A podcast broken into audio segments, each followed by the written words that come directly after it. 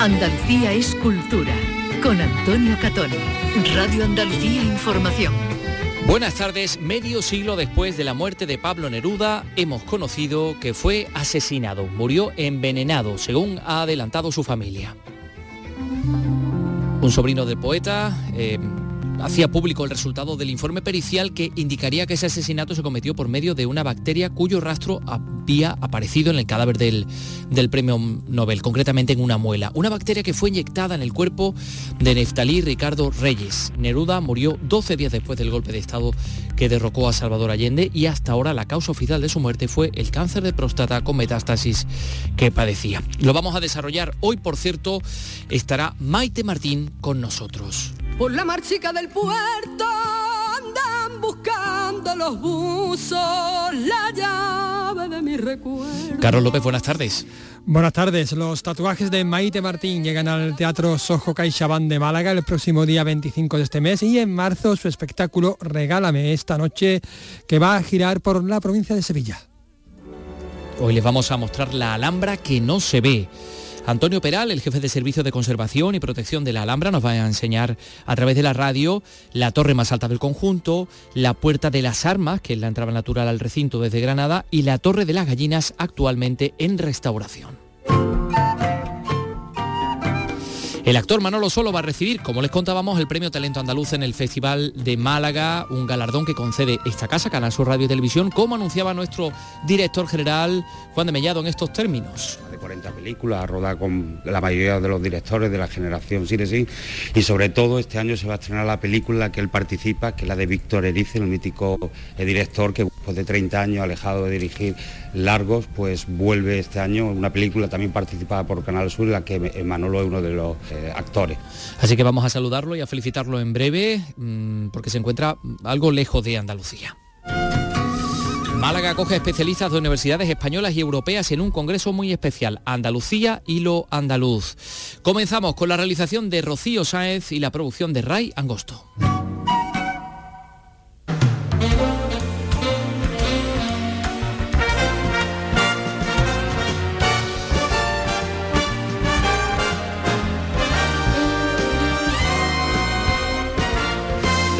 Como les hemos adelantado, el actor Manolo Solo va a recibir ese premio Talento Andaluz en el Festival de Málaga en su edición número 26. Actor nacido en Algeciras, criado en Sevilla, con una estrecha vinculación con el cine hecho en Andalucía, que ha participado en un buen número de, películas realizadas por, sus compañeros de generación, producidas en nuestra comunidad. Bueno, pues una lista interminable, ¿no? Siete Vírgenes, y la Mínima, Sevillanas de Brooklyn, más reciente.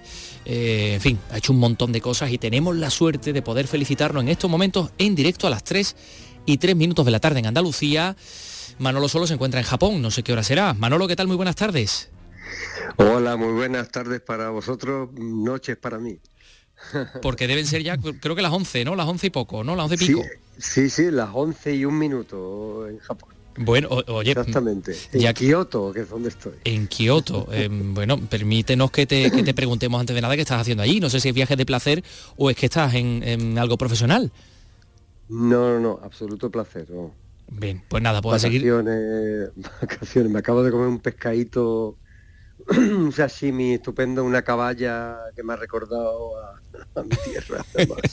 Qué envidia. pues nos alegramos. Un lugar fantástico para recibir una buena noticia como, como es esta de recibir el, premio Talento Andaluz, que pues, no sé cómo, cómo te lo has recibido. Pues no sé, mal no me lo he tomado, vamos. mal no lo he recibido. O sea que te lo puedes imaginar, hombre, es un honor, es un placer que se acuerden de uno y que y más desde tu tierra, ¿no? Que te den un reconocimiento es un es un honor.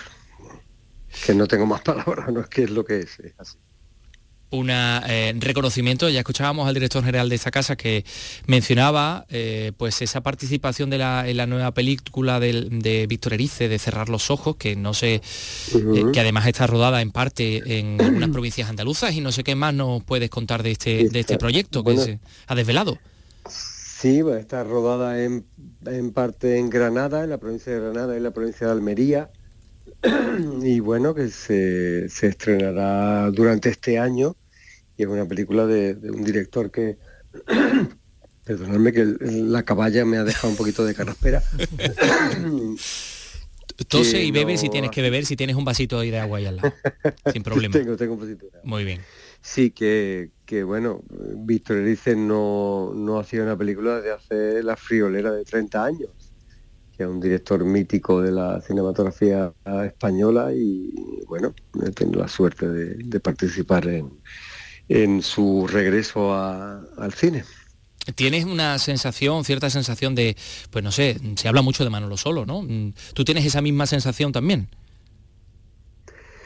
Mm, no te sé decir, yo mm, no sé, bueno, pues, se habla, yo qué sé, mis amigos, los que tengo en el entorno cercano, hablan de mí, lo justo, y eh, no sé, igual el hecho de haber protagonizado esta película de, de Erice y tal, que está cerca de, estrenarse, pues sí que, un poquito de, de mm, o sea que, que, es que te da un poquito de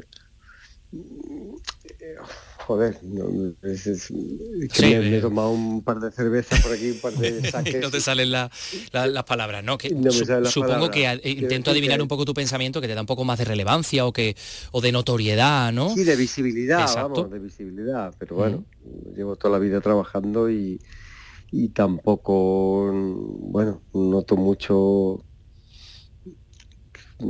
que, que, ahora de repente haya un poquito más de visibilidad, bueno, quizá un poco sí, pero bueno, tampoco... Bueno, pues te lo, te lo confirmamos nosotros, eh, que sí, efectivamente se habla mucho y muy bien de Manolo Solo. ¿Sabes a quién le haría una enorme eh, ilusión conocer que vas a recibir este premio Talento Andaluz? A Hugo de Verón, al Peti. ¿eh? A, a, tu querido amigo y compañero al que recordaste de una manera muy especial en el premio Carmen que recibiste el año pasado. Sí, sí. Alberto Petengui, vamos, yo le, quería mucho. Una persona que durante una época de mi vida fue muy cercana a mí y que yo lo, quería y lo admiraba mucho y bueno, me dio muchísimo dolor, muchísima pena que, que nos dejara, sí. Mm nuestro eh, querido compañero Hugo de Veró, con un talentazo increíble y con una manera de sacarle punta a todo que, a, veces, mm, eh, como creo que tú... Tenía un sarcasmo natural, vamos, tremendo. Merecía más la pena hacerse amigo suyo, ser amigo suyo que ser enemigo.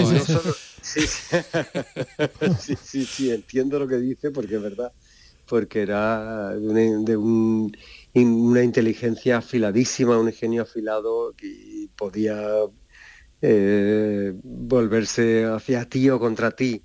Yo tuve la suerte de que, bueno, de que me sentí muy querido por él, pero sí que es verdad que, que también, bueno, experimenté cómo usaba su, su acero afilado pero con, bueno cuando algo no le parecía no era de su agrado pero es que tenía tal talento yo creo que era una, persona que podía haberse dedicado a lo que hubiera querido o sea hubiera sido si se hubiera dedicado a hubiera seguido intentando ser actor de cine o de teatro es que hubiera hubiera conseguido ser lo que hubiera querido. Sí. Pasa que bueno, él decidió quedarse en la radio y y rehuir la notoriedad y no aparecer en ninguna foto, pero, pero bueno, ahí estaba su talento y, ahí tenemos nuestro archivo que lo prueba. Mm, tremendo. Talento increíble. Manolo Solo mm, no es el único que tenía talento, evidentemente, porque el señor Solo también... Eh, Hombre, derrocha talento. También lo, lo derrocha, así que este es un premio más que irá jalonando la carrera pues todavía larga de, Manolo Solo. Gracias por estar con nosotros, un abrazo enorme, te mandamos a, Japón y que descanses y que disfrutes de esa, de esa estancia. Gracias a vosotros, un abrazo. son las 3 y 9 minutos. Hoy eh, queríamos contar con Manolo Solo, para no hacerlo trasnochar mucho, que... ya son las 11 y no sé a qué hora se acostará, pero bueno, en fin, por, Hombre, no comprometerlo. Si, yo estuviese, Si yo estuviera eh, en Japón Ja- en comiendo una Japón, caballa. después de comer una te digo que no te atiendo. te lo digo ya. No, yo, eh, bueno, he hecho esta, digamos, introducción porque, claro, una de las noticias sin duda del día tiene que ver con Pablo Neruda. Puedo escribir los versos más tristes esta noche. Escribir, por ejemplo, la noche está estrellada y tiritan azules los astros a lo lejos. Neftalí Ricardo Reyes, el verdadero nombre de Pablo Neruda. Bueno, pues hoy nos hemos eh, desayunado con la noticia de que fue asesinado, murió envenenado. Eso es lo que adelanta la familia del poeta chileno. Eh, ha hecho público ese resultado del informe pericial que indicaría que el, asesinato se cometió mm, por medio de una bacteria, la bacteria del el botulismo. botulismo, fíjate. ¿eh? que fue inyectada en el cuerpo del premio Nobel. Ha sido un sobrino el que ha hecho público esto, estos datos de un, de un equipo, de un, de un plantel internacional, ¿eh? que ha estado analizando Han esa bacteria que en una aparecía, muela, ¿no? eh, Creo, sí, ¿no? aparecía en una muela hace, hace cosas así de una década, si no recuerdo mal, o, o al menos se hacía público hace una década que esa bacteria estaba ahí. Pero claro, la duda era, ¿esa bacteria era exógena o endógena? Es decir, eh, ¿la tenía él ya o se le había inyectado para provocarle la muerte? claro. ¿no? Y dice este informe que, que le fue inyectada, que le fue colocada. Eh, Neruda murió, recordamos, 23 de septiembre de 1973 en un hospital de Santiago de Chile, 12 días después del golpe de Estado que derrocó al presidente Salvador Allende y durante 40 años la causa oficial de su muerte fue el cáncer de próstata que efectivamente padecía, un cáncer, de próstata con metástasis. Desde el año 1969. Así que esa era la, noticia oficial y ahora nos hemos encontrado con esto.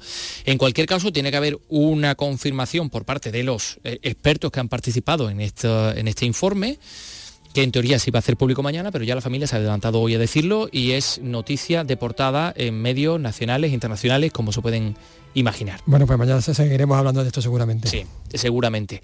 Eh, voz de Pablo Neruda, el poeta del amor, yo creo que hoy eh, sin duda alguna está más presente que, que nunca, probablemente por, por ser el Día de los Enamorados, ¿no? Los poemas de Neruda seguramente 14 de hoy estarán intercambiándose por redes sociales y en, y en papelitos.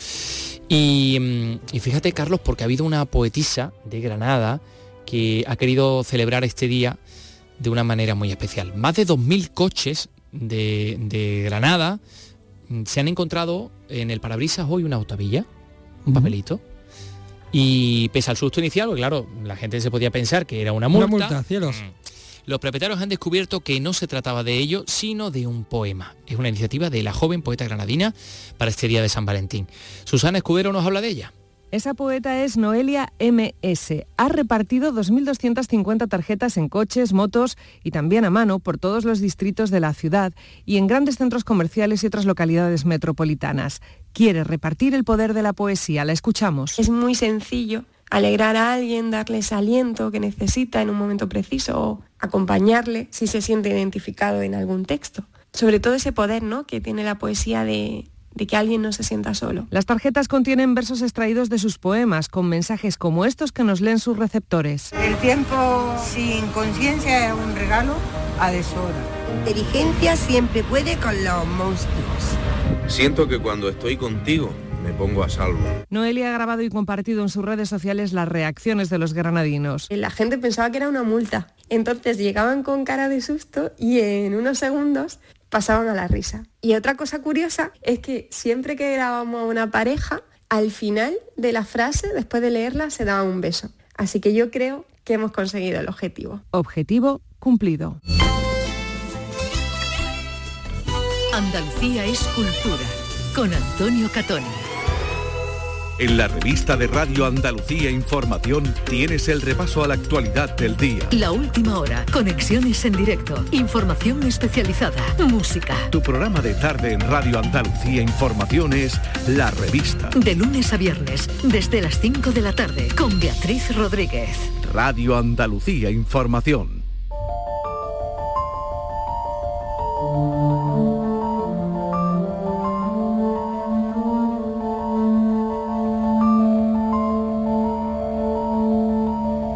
Tres y 15 minutos. Carlos, esta es una pregunta muy, muy, muy complicada. Eh, que vas a tener que responder. Yo, yo respondo. Un no poco- sabemos un si estarás a la altura. Un poco Amelie, ¿no? El tema este de... No, el de Alan Turing, del, No, no, digo, de de- digo, digo el de el tema este de poner de poner eh, poemas, ¿no? A la gente. Sí, es verdad, es verdad. Recuerda mucho a a la película francesa, sí, es verdad. Bueno, vamos con la pregunta. ¿Estás preparado? Sí, venga. ¿Qué es Andalucía? Dices cuando clavas tu pupil. Nah, eso Dice ya no. mientras Mien- ¿Qué es lo andaluz? Es una pregunta muy complicada. es compleja, sí. Tiene muchos matices y es densa. ¿Esa es tu Tiene respuesta? muchos estratos. Para mí, Andalucía, Hombre, verá. ¿o qué es lo andaluz? Lo andaluz, lo andaluz. Pero, mm, bueno, eh, a ver, eh, n- no me interesa tanto tu respuesta sobre lo andaluz o Andalucía, sino el hecho de que caigamos en la cuenta de que lo que consideramos, eh, digamos, andaluz es algo relativamente reciente, que sobre todo es del siglo Claro, XVIII y XIX. Claro, es reciente, vamos, lo que consideramos andaluz y lo que consideramos España. España antes del siglo XIX era otra cosa. ¿Mm? Es que claro, todo esto depende de los relatos de los viajeros que venían a Andalucía maravillados por el orientalismo y por ser una tierra de aventuras y todo esto. Bueno, pues de todo esto, de los textos y de las imágenes del siglo XVIII y XIX que difundieron el estereotipo del costumbrismo andaluz, mm, se están analizando en un congreso internacional que ha empezado hoy en Málaga. Hay expertos de universidades españolas y de universidades europeas también para abordar ese ideario sobre Andalucía y lo andaluz. Es el, título del, del congreso. Alicia Pérez nos lo cuenta. Las ideas sobre Andalucía sufrieron los vaivenes propios de la cultura y la política. Este congreso pone el foco en esa representación de lo andaluz gracias a diferentes textos que contribuyeron a la conformación de los diferentes discursos sobre la identidad. Se analiza lo que se representaba en los escenarios, pero también la prensa, las estampas y grabados e incluso algunos objetos cotidianos. Marieta Cantos es codirectora del congreso. Eh, esos andaluces siempre dados a la juerga, son, son estereotipos que si conocemos de dónde vienen, podemos aprender mm, de alguna manera la forma de, de intentar eh, descubrirlos y ver que son imágenes repetidas que no tienen que ver con la, con la realidad, aunque siempre tengan una parte de realidad, porque en eso consisten los estereotipos. El Congreso aborda también la reacción de esa sociedad que se veía representada en los textos y las imágenes cargada de estereotipos. El encuentro se celebra en el Centro Andaluz de las Letras y se clausura este miércoles. Estaremos pendientes de las conclusiones. Pero si hay un monumento que fascinaba a los, a los viajeros, que fascinaba y que fa- sigue fascinando a los viajeros, ¿sabes cuál es? La Alhambra de Granada. La Alhambra, efectivamente. Pues eh, fíjate, Carlos, hemos tenido la suerte de poder recorrer la Alhambra. Ahora me preguntarás tú, bueno, ¿y cómo has podido hacer esto? Hemos, no, has podido. A Yo ver, estoy aquí con los dientes largos, Claro, efectivamente. es que, ¿Cómo has mm, podido? ¿Cómo has A ver, tengo que confesar que estoy cursando un máster de arquitectura y patrimonio histórico de la Universidad de Sevilla y que entre sus muchas actividades, bueno, tiene dos sedes, una en el Instituto Andaluz de Patrimonio Histórico, otra en la propia Alhambra, y hemos tenido la posibilidad de visitar la Alhambra recorriendo algunos espacios que no están abiertos a la visita. Qué suertudo. Sí. Y además acompañados de, de quien se lo conoce bien y la- las personas responsables de gestionar el monumento, que es algo muy complicado, la tutela de este, de este monumento fascinante. Hemos recorrido algunos de los espacios por los que la visita no, como digo, no es posible.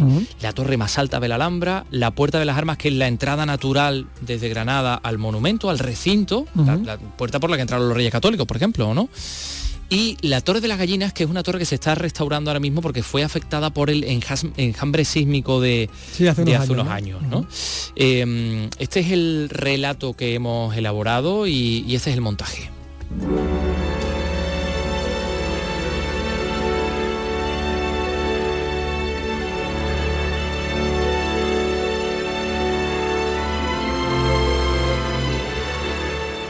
Hemos subido al punto más alto de la Alhambra con Antonio Peral, jefe de Servicio de Conservación y Protección. Antonio, ¿qué tal? Buenas tardes. Hola, buenas tardes. Estamos en la Torre del Homenaje. Eh, ¿a, a qué altura estamos aproximadamente? Pues eh, aproximadamente a unos 900 metros de altitud, más o menos. ¿Y por qué era necesario que esta torre fuera tan alta? Pues, pues, eh, es una respuesta un poco sencilla, pues cu- cuanto más alto esté, más control del territorio tengo, más dominio visual tengo, ¿no? Entonces, pues esta torre, además de, de estar situada estratégicamente, su misión era la de controlar eh, y, y vigilar todo su alrededor. Claro, porque tenemos que decir que estamos en la zona de la Alcazaba, es decir, la zona defensiva de la Alhambra, y desde aquí controlamos el camino hacia Jaén, es decir, el camino que viene del norte Aquí tenemos más claro, podemos, eh, digamos, controlar y defender mejor el camino por el que pueden venir los, atacantes cristianos. Y, además comunicarse con, con otras construcciones fortificadas para avisarse entre ellas. Por ejemplo, eh, no solamente se buscaba ese control territorial, sino poder comunicarte con otros castillos, como puede ser el de Moclín o, otros, otras torres vigías, ¿Se para desde poder avisarse. Sí, el castillo de Moclín vamos a verlo. Desde, aquí.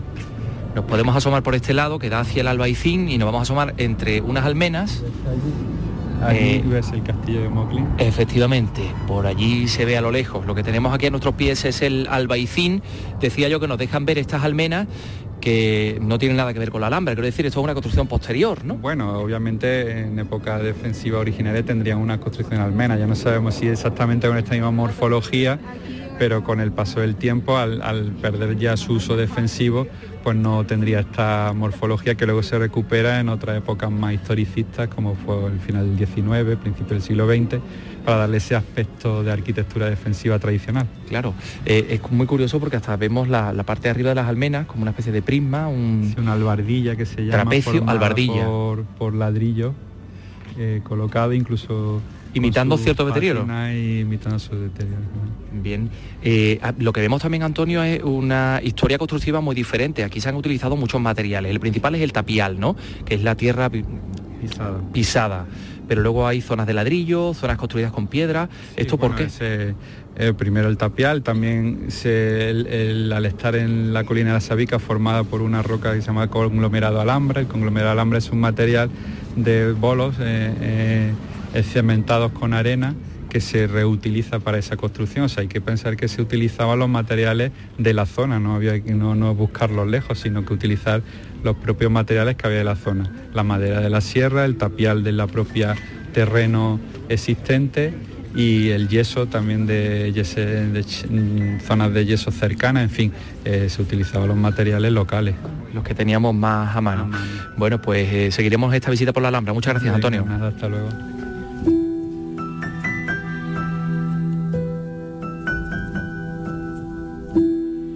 La Puerta de las Armas, la entrada natural a la Alhambra desde la ciudad de Granada.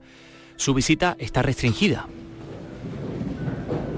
Como veis, eh, eh, en, la, entrada pues presenta un elemento eh, constructivo con uno, un aporte decorativo implementado, muy característico del nazarí, que esta bóveda gallonada que luego es pintada. Se ve en otros sitios de la Alhambra donde las bóvedas eh, están pintadas imitando el ladrillo. Igual, y en esa bóveda esquifada igual, o sea, como veis no era, el que venía no era una puerta cualquiera, era la puerta principal de acceso a la Alhambra en esa primera etapa, etapa nazarí. Y lo más interesante pues son las bóvedas, esta gallonada y esta esquifada, con, con el, imitando el, eh, ladrillo. Que es Esto es original. Sí, sí. Eh, es una eh, tradición de la, o se puede ver en otras partes de la Alhambra, eh, donde en los estucados o en los enfoscados se imita, se imita el ladrillo pintado. y como veis también una puerta de acceso en recodo, aquí en este caso hacia la derecha, con unos espacios también para que la guardia o los distintos soldados vigías pues, pudieran sentarse, descansar, en fin, sería una zona con bastante movimiento de personas que de día abierta, vigilada, de noche cerrada, pero como era la entrada principal a la Alhambra, pues tendría un bullicio y sería una zona de tránsito eh, eh, el más importante junto con la puerta de la Rábal en la Cuesta de los Chinos, el más importante del acceso a la Alhambra. ¿Los reyes católicos entraron por aquí? Los reyes católicos entraron por aquí, eh, sí, eh, Guatil fue el que salió por la puerta de los, de los siete suelos y que era otra de las puertas que tenía la Alhambra ya en un periodo más tardío en la, en la muralla sur, pero sí se piensa que entraron por aquí hasta lo que era la zona del Mesuar. Eh, bueno, antes entraron eh, la avanzadilla, ¿no? el propio día 2, pero durante esos días pues ya entraron entrarían por la puerta principal a Torre de la Que es esta, donde nos encontramos ahora mismo, con una vista además impresionante de la ciudad de Granada, con una barandilla y grandes bloques de, piedra que limitan este acceso a esta puerta principal de la Alhambra. Y como veis también tienen restos de azulejería, de, de, la cuerda, de, la alicatada cuerda, restos de... O sea, era una puerta obviamente ennoblecida y que, pretendía apoyar al visitante eh, apabullarlo ¿no? o, amedrentarlo, ¿no? demostrar el poder que, aquí arriba había de la ciudad palatina.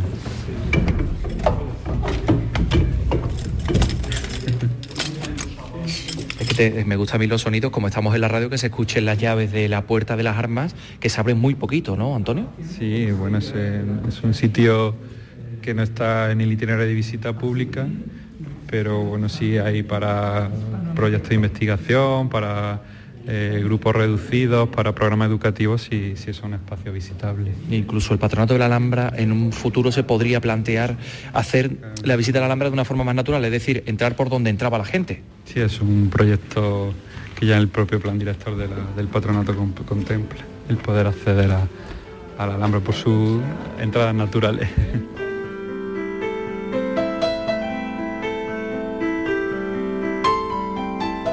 Acabamos de atravesar un baluarte cristiano de arquitectura renacentista, de forma redonda, algo que, como nos ha contado Antonio, pues digamos hace más difícil que un ataque eh, pues pueda hacer daño a la fortaleza. Es un baluarte cristiano que protege una torre árabe, una forma redonda, y hay un agujero que nos ha permitido llegar hasta un lugar muy cerquita de los palacios nazaríes. Aquí se está llevando a cabo un proceso de restauración de una de las torres.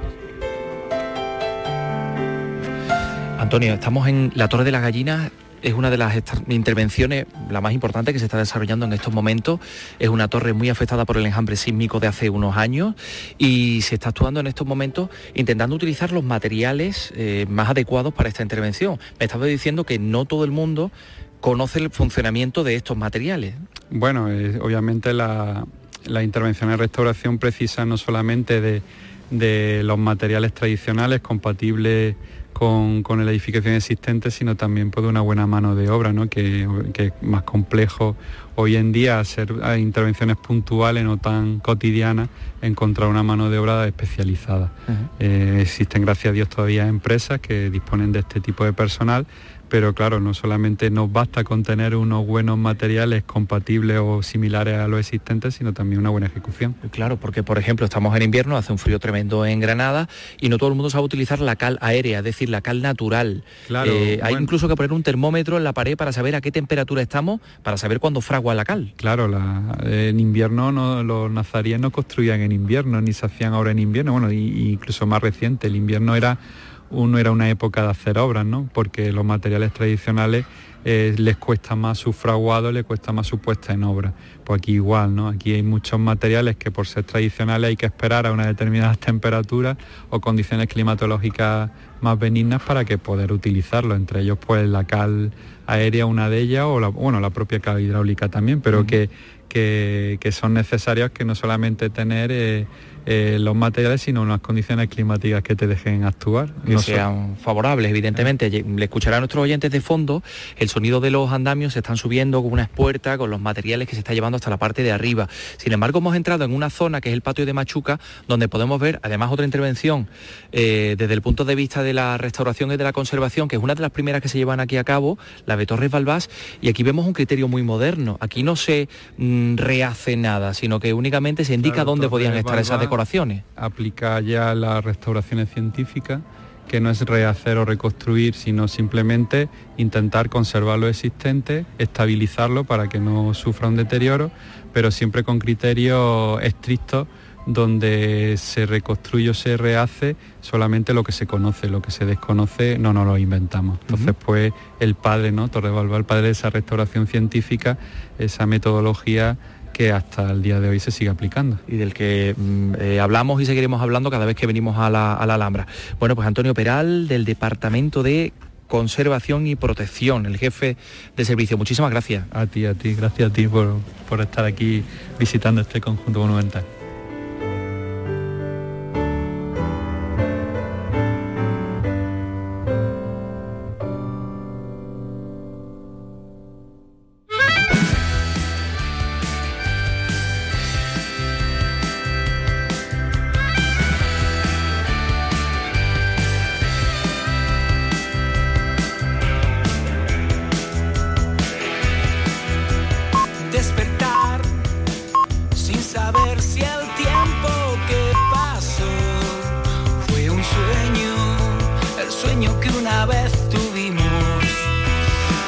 Hablando de la Alhambra, aquí estamos escuchando a 091 porque este septiembre vuelven los conciertos al Generalife en la tercera edición del programa Mil y una Músicas.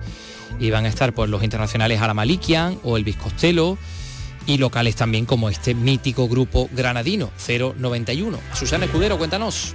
Mil y una músicas crece hasta los 80 conciertos programados para esta nueva edición. Nuevas músicas que llegarán del 2 al 23 de septiembre al anfiteatro del Generalife con un cartel de auténtico lujo.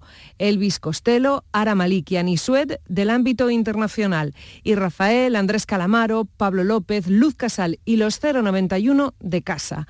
Rocío Díaz, directora de la Alhambra. Necesitaba abrirse a otro tipo de público y tenemos que la obligación como institución pública que somos de intentar facilitar que los artistas puedan venir aquí a tocar a un entorno privilegiado. Y además en, una ciudad como, como la nuestra, como Granada, con una trayectoria musical única en el mundo. Este ciclo, además de ser un reclamo turístico, significó un impacto de 3 millones de euros para la ciudad en ediciones anteriores. Las entradas se podrán comprar a partir del 20 de febrero en la web miliuna.musicas.es. Bueno, pues em, ya lo sabes, Carlos López toma nota. Ya he tomado nota. Sí, eh, estamos ya en disposición de anunciar que en cuestión de segundos estará con nosotros Maite Martín. Son las 3 y 31 minutos. Andalucía es cultura, con Antonio Catoni. El carnaval de Cádiz lo tienes en Radio Andalucía Información. Estamos en semifinales y en Carnaval Sur seguimos viviéndolo contigo. Carnaval Sur, tu palco del carnaval, con Fernando Pérez. Hoy, desde las ocho y media de la tarde, en Radio Andalucía Información y Canal Sur Radio Cádiz por FM. Y por internet a través de nuestra web, nuestra aplicación móvil y por nuestra plataforma Canal Sur Más. Dame tu mano sin temor a equivocarte. Si tú me entiendes, yo nunca voy a engañarte. Dame las cosas que nunca supieron darme y te llenaré de amor. Oh, y no hagas Estamos escuchando esta maravilla de Maite Martín.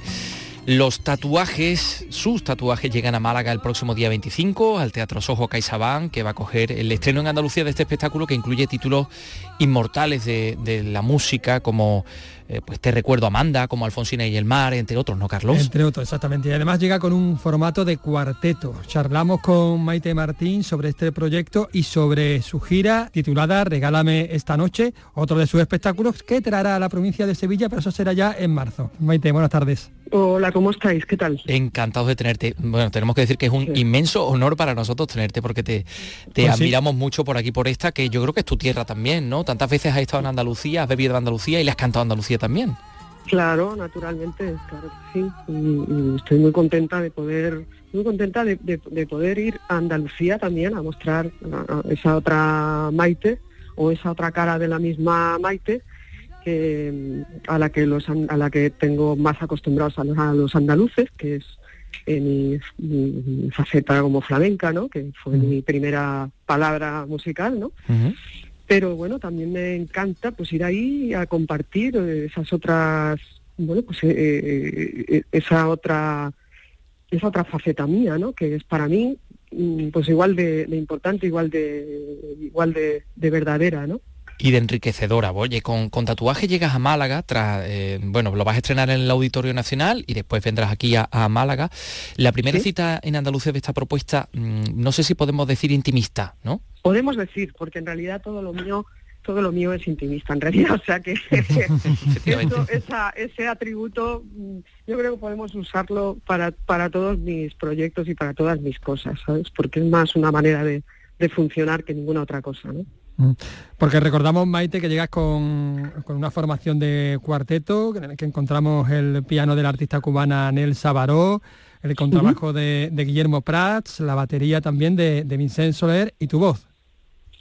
Exactamente, un, un- un formato íntimo y, y- y más que suficiente para, para, para dar ese, ese halo de, pues, de intimidad y de, y de, de reencuentro de nuestro y, de, y, del, y del público que venga a vernos con el, con el, con ese registro emocional que todos, que todos tenemos en común, ¿no? que son esos, esos temazos que, que han quedado ahí para la historia y que son que sí se han convertido ya en clásicos y en, en temas míticos, ¿no? Pues como lo que habéis dicho y Nene Pa y Gracias a la vida, etcétera, ¿no? Un, un puñado de canciones que yo he, he escuchado desde pequeña con abs- absolutamente conmovida y que y que hacía tiempo que, tenía ganas de, bueno pues de, de acogerlas en mi de, acogerlas en mi en mi cuerpo en mi garganta no en mi sentir no y o sea que estoy muy muy contenta de este encuentro con, con la gente de Málaga en el teatro del el teatro del Sojo donde, donde bueno pues donde haré tatuajes que es esta colección de canciones y, y bueno luego en marzo también iré a Sevilla a hacer otro espectáculo que tampoco tiene nada que ver con el flamenco, que es son canciones, básicamente canciones latinas. Entonces, pues estoy contenta porque Andalucía nunca, eh, en Andalucía nunca, nunca ido a, nunca ido en este, en este formato, ¿no? Y, y- y- y bueno, y claro, y en Andalucía, pues pues claro que hay gente que le gusta el flamenco y quizás básicamente pero que pero pero a mí a mí me, me, me vuelve loca el flamenco pero pero yo soy una melómana a mí me gusta toda la música y y bueno y por esa razón eh, pues acojo y, y- y defiendo todos estos proyectos no porque también son parte de mí tanto como de una manera tan cierta tan verdadera como el flamenco Maite, eh, ¿buscas la atemporalidad? Ah, por supuesto, es que yo es en lo único que creo, en la temporalidad. Yo solamente creo, yo solamente creo en lo atemporal, en todos y, y- y- cada uno de los sentidos eh, a los que esto se pueda aplicar, ¿no? Yo solo creo en lo que es atemporal. No, no creo en las modas, no, no me interesan, no. Yo creo que lo que es, eh, yo creo que solamente eh, traspasan la barrera del tiempo eh, y en todos los sentidos, insisto. eh, pe- pero ahora estamos hablando de lo puramente artístico y yo creo que solo trapas- tras- solamente sobreviven y traspasan la, la barrera del tiempo eh, las cosas realmente sólidas y las cosas realmente mm, buenas y que han aportado y, y que aportan al arte un- un- un- el sentido que tiene, ¿no? Que es eh, eh, pues conmover y, y yo lo que es lo que se hace porque está de moda o lo que se hace para vender o lo que se hace porque yo no creo en nada de eso, nunca he creído y, no, y- y nunca creeré. yo creo que el arte es eh, atemporal, totalmente. Yo, yo creo en eso, sí. También es un homenaje a estos grandes artistas que dieron a conocer estos temas, estos temazos. Hombre, por supuesto, es un, es un homenaje clarísimo a sus autores y a los que eh, los hicieron los hicieron brillar, por supuestísimo. O sea, yo en realidad baso todos mis eh, eh, mm, todos mis proyectos eh, en cosas que, que ya que ya existen y a las que yo quiero y las que yo quiero subrayar, ¿sabes? Que a las que yo quiero un poco mm, sentir el, el privilegio y el honor de, de- de- de llevármelas a mi, a mi, a mi sentir y a mi, a mi forma de expresar, ¿no? Y por supuesto que es un homenaje, por, supu- por supuestísimo que es un homenaje y una, y, un, y una reverencia y un agradecimiento profundo a todos estos autorazos que han que han tenido la, la no sé la, la, la bondad de regalarnos estas de regalarnos estas cosas que, que han permitido que, que absolutamente todo el mundo que las haya que haya escuchado estos estos temas se se conmueva, o sea, es que es que, que todo el mundo se conmueva con la misma cosa, a mí me parece eso, me parece una cosa mágica. Y todos estos temas que están dentro de este repertorio, eh, es- es- ese es el efecto que causan. Tatuajes, la representación del eh, Teatro del Sojo de Málaga del próximo 25 de febrero será una única función. ¿Eso lo hace más especial? Eh, sí, claro que sí. Eso lo hace, claro que sí. Eso lo hace más especial y, y hace que también nos podamos volcar de una manera, eh, de una manera especial en, en ello, con una ilusión, eh, pues brutal. A mí me encanta que sea Málaga porque yo, pues, pues, hay, pues, pues la mitad de mí es malagueña. Yo soy catalana, pero la mitad de mí es mi papá era malagueño y y bueno, y he vivido muchas experiencias, muchas cosas en esa tierra y yo creo que pues que, que, que, que el público de Málaga es un público muy mío, ¿no? Y que, y que bueno, tengo muchas ganas de ese de ese encuentro, ¿no? Con una cosa tan distinta al flamenco, ¿no? Tengo muchas ganas de ver la reacción la gente, la acogida, la, la, la complicidad, ¿no?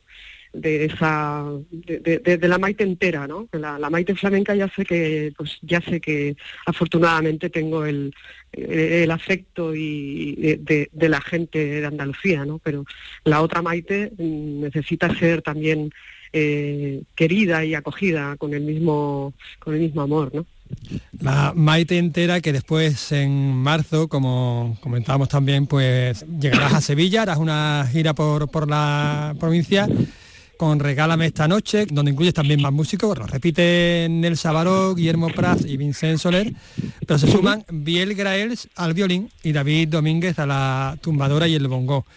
Exactamente, una... es, una, es, un repertorio lati es un repertorio latino. Uh -huh. sí. Es una propuesta más, más numerosa, pero digamos que igual de emocionante, ¿no? Para lo que mencionábamos antes. Claro, por la misma, es que yo no, no, no, no, puedo, no, no sé hacer las cosas de otra manera. Yo creo que no, no sabría hacerlas de otra ni quiero ni sabría hacerlas de, de, otra manera. Lo que no, para mí lo que no es conmovedor y lo que no es eh, amoroso, para mí no tiene, no tiene ningún sentido ni, ni para mí ni, ni, ni, para, ni para compartirlo, ¿sabes?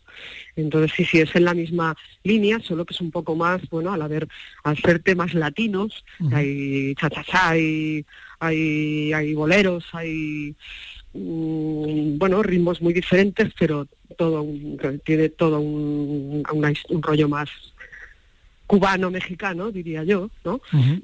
Pues es un poco más despierto, es un poco más... Eh, bueno, es, es, es, un poco más, eh, sí, es un poco más despierto, no sé qué adjetivo utilizar, pero bueno, son completamente diferentes.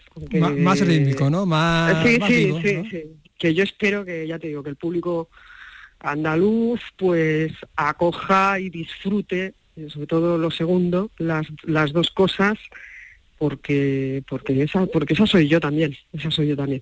Por supuesto que sí. El 25 de febrero en Málaga, en el Teatro del Sojo, y posteriormente el 10 de marzo será en Utrera, luego Lebrija, La Rinconada y Aral. Vamos a, vamos a recorrer Exacto.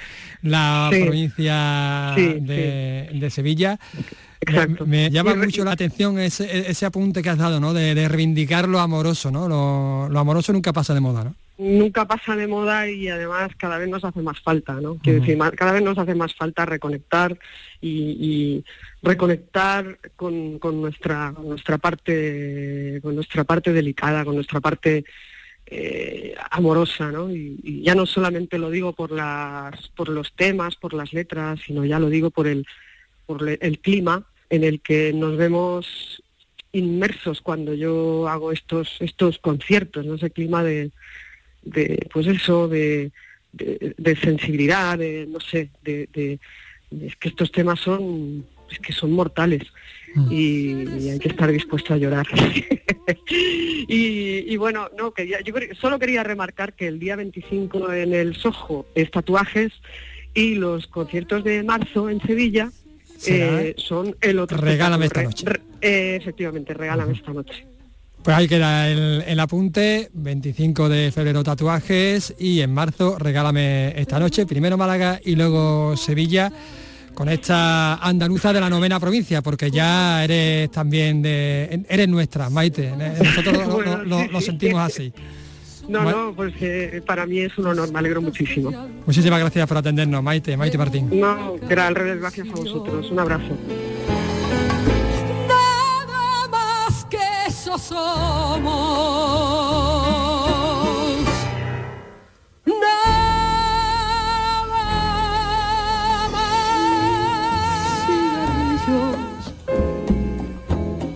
De cariño y sin papel.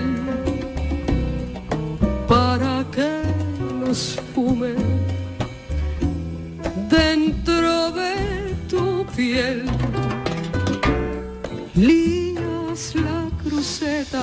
Sensibilidad de Maite Martín, que desde luego nos hace sentir tantas, tantas cosas. En este espectáculo eh, latino.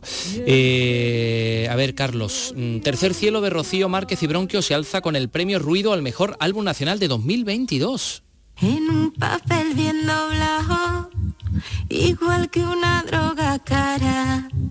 Guardaste un día mi nombre y ahora es festivo en mi casa. Vino y saliva. Galardón otorgado por la PAM, la Asociación de Periodistas Asociados Musicales, que reconoce la originalidad de este trabajo excepcional que fusiona pues, el flamenco y la electrónica. Exactamente, Tercer Cielo se ha impuesto en la octava edición de estos premios, imponiéndose por ejemplo a Motomami de Rosalía o a la emperatriz de Rigoberta Bandini. El jurado ha considerado, y cito textualmente, que han elaborado una obra de máximo nivel, con unas abrumadoras sacudidas de percusión y programación que jaronan todo el discurso mientras se intercalan magistralmente con la voz. Ven acá, mujer, acércate a ver la invisible mercancía voy vendiéndose. Enhorabuena a Rocío Márquez y Bronquio. Y de aquí a que llegue Paco Gómez Ayas tenemos unas cuantas cosas que contarles acerca del patrimonio, por ejemplo, de la antropología. Profundizar en el barrio de Santiago de Jerez es el objetivo de la muestra fotográfica que se inaugura hoy en la Escuela de Arte de Jerez, Pilar Hernández. Los alumnos del ciclo de grado superior de fotografía de la Escuela de Arte de Jerez han realizado este trabajo fotográfico con el espíritu y filosofía del mítico retratista estadounidense Richard Avedon como inspiración. Neftali Pérez es el director de la Escuela de Arte de Jerez. Una manera de mostrar la- las personalidades que viven en el barrio, de artistas flamencos, pintores, empresarios, camareros. Richard Avedon es un poco la inspiración para hacer lo que es los proyectos fotográficos, lo que es el cartel está hecho en blanco y negro, pero también hay fotografía digital y fotografía lo que es a color. Santiago es un barrio con mucha vida y nosotros queremos mostrar esa cara, esos rostros, esas miradas que habitan por sus calles y que bueno, que son tan jerezanas y tan de nuestra propia ciudad. Es un barrio con mucha ciñera en el propio dentro de, la- de nuestro casco histórico. Esta exposición fotográfica es fruto de convenio colaborativo entre la Escuela de Arte y la Asociación Jerez en, en Santiago. La actividad forma parte de las jornadas educativas de patrimonio cultural de Jerez que se desarrollan entre hoy y mañana. Y en Sevilla el Teatro López de Vega coge hoy a las ocho y media de la tarde la exaltación de la saeta. El poeta Joaquín Caro Romero, pregonero de la Semana Santa, por cierto, va a ser el encargado del elogio a la saeta.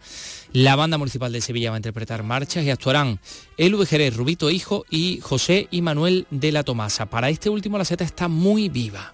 Pues hoy le voy a cantar, si Dios quiere, al Cristo del Gran Poder y a la Virgen de la Macarena. Va desde, desde mi tío tatarabuelo Manuel Torres, mi bisabuelo Pies de Plomo también Cantaba. cantaba. Y bueno, y todavía está el maestro, mi abuelo José, que pienso que, que ahí es, es un fenómeno.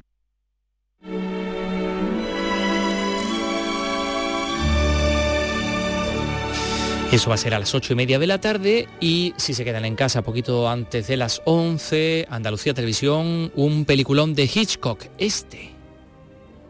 Do you really believe in the perfect murder? Yes, absolutely. On paper, that is. But I doubt if I could carry it out. Oh? Why not?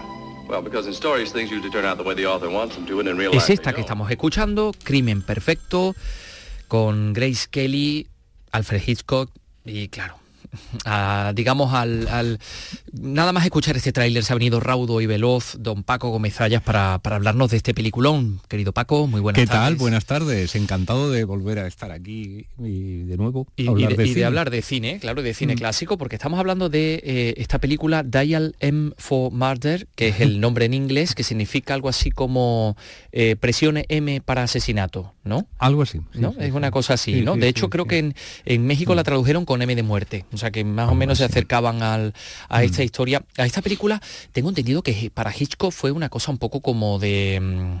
como para sacarse un dinerillo, que no estaba muy orgulloso de ella.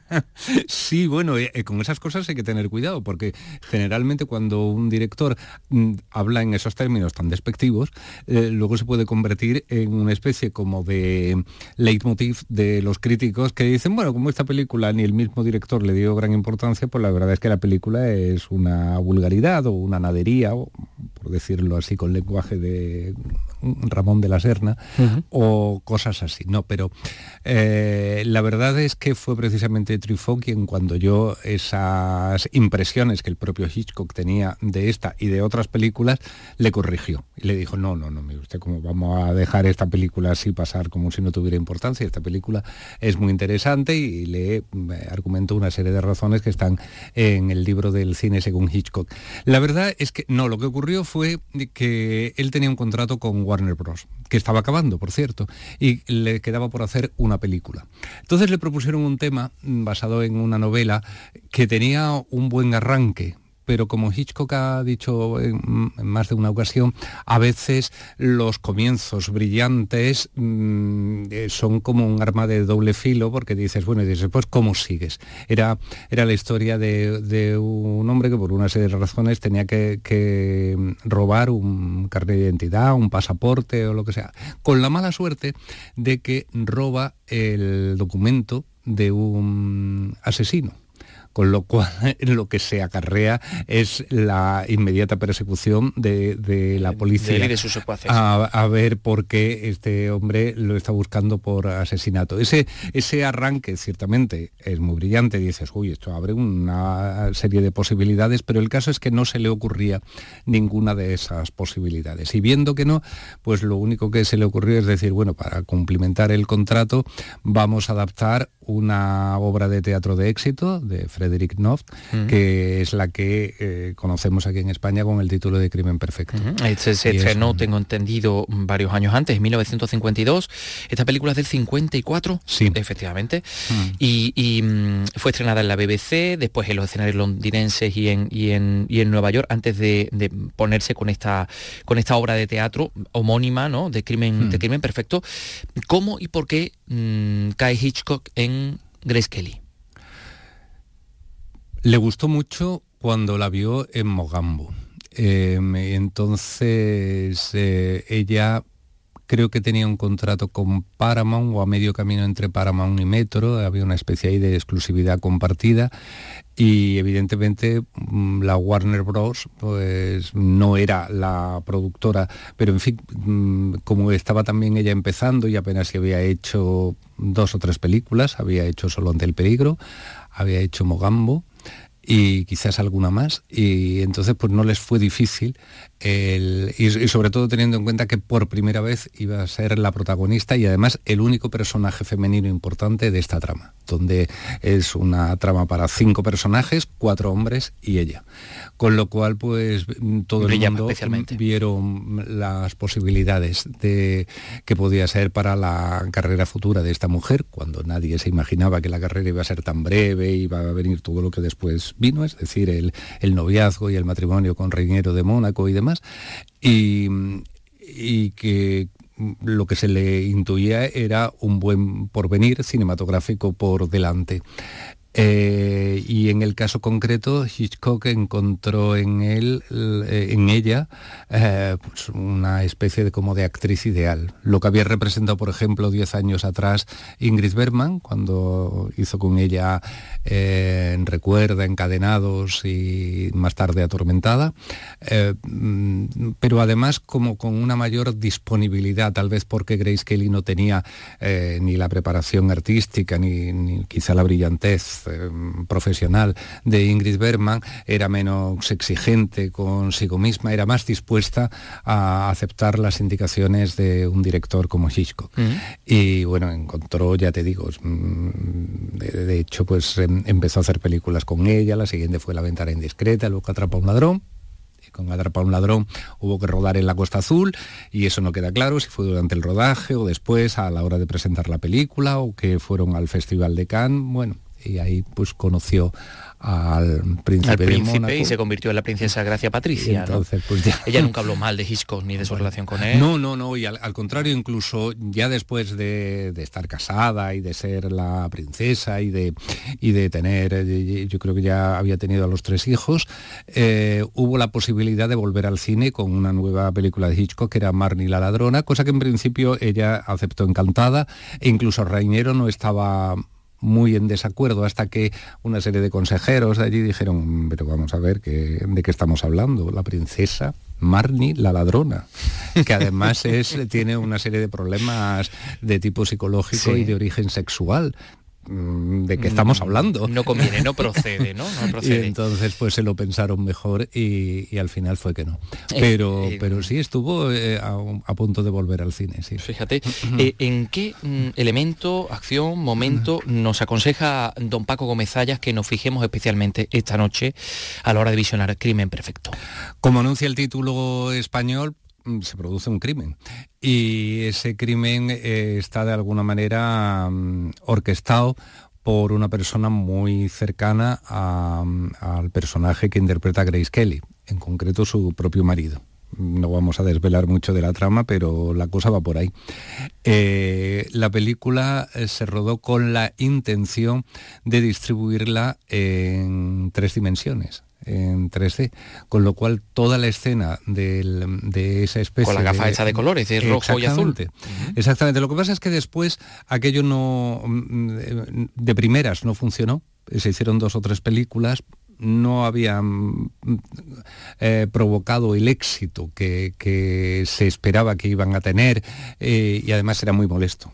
El, el tema de las gafas, con lo cual esta en realidad no se distribuyó nunca como tal película en tres dimensiones. Por lo menos en, en aquellos mm, años, en el año 54 cuando se estrena la película. No sé si después en alguna reposición, porque después eh, yo recuerdo haber visto a finales de los años 70, por ejemplo, se vuelve a pon- a poner de moda, nos repartieron así. Sí, la gafas la yo lo de- recuerdo yo cine, hasta sí. los 80. Sí, claro, hemos claro. visto alguna película, sí. y dices que hay 3D. algún elemento en concreto en la película que te hace pensar en esa Sí. intención primaria. O, o sea, eso está rodado eh, expresamente para eso, ¿no? Las tijeras, por ejemplo, la- como, como eh, porque las tijeras son el arma del crimen, eh, en un momento dado que te que te dan ganas de alargar la mano y, Para cogerla, ¿no? y, y- y- y más bien ayudarle a, a ella que tiene que salvarse de- del asesinato con las tijeras, en fin, cosas Bueno, así. Esto no, lo- no nos lo vamos a perder. Crimen Perfecto, esta noche, Mm. poco antes de las 11, Andalucía Televisión. Gracias, Paco Comezallas. Gracias a ti. Adiós.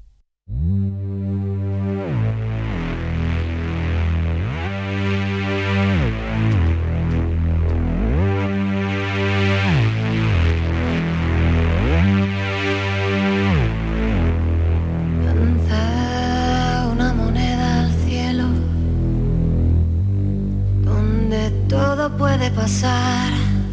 Hoy hace 51 años nací en Pamplona de padre jordano y madre vasca, Nayua Ninri Urruticoechea, conocida como Naya Ninri.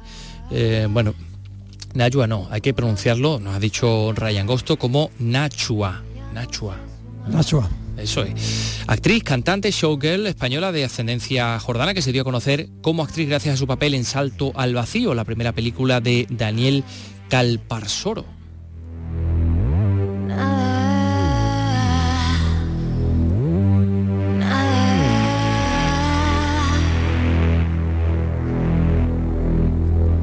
Y en cuanto a su carrera musical, antes de su primera incursión en la pantalla, Nachua Ninri cantaba como parte del coro de Respect, música soul, y de Clan Club eh, Jazz, y luego, además, Carlos, no sé si recuerdas, formó junto a Carlos Jin el grupo Najua Jin. Sí, señor, sí que lo recuerdo. Sí, sí, sí. Pues desde 2010 lanza y publica sus trabajos en solitario. Y la vamos a felicitar con esta versión que hizo de eh, temazo de, de Proclaimers, que vamos a escuchar. I'm gonna be 500 miles.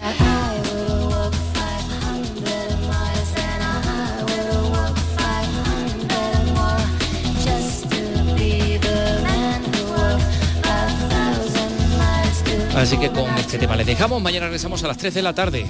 Hasta, Hasta mañana, luego. adiós.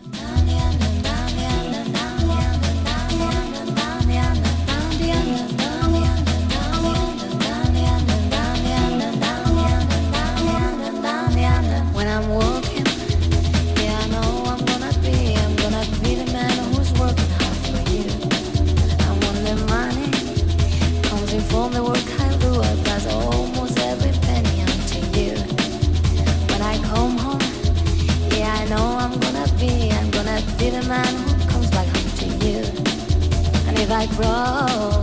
Well, I know I'm gonna be, I'm gonna be the man.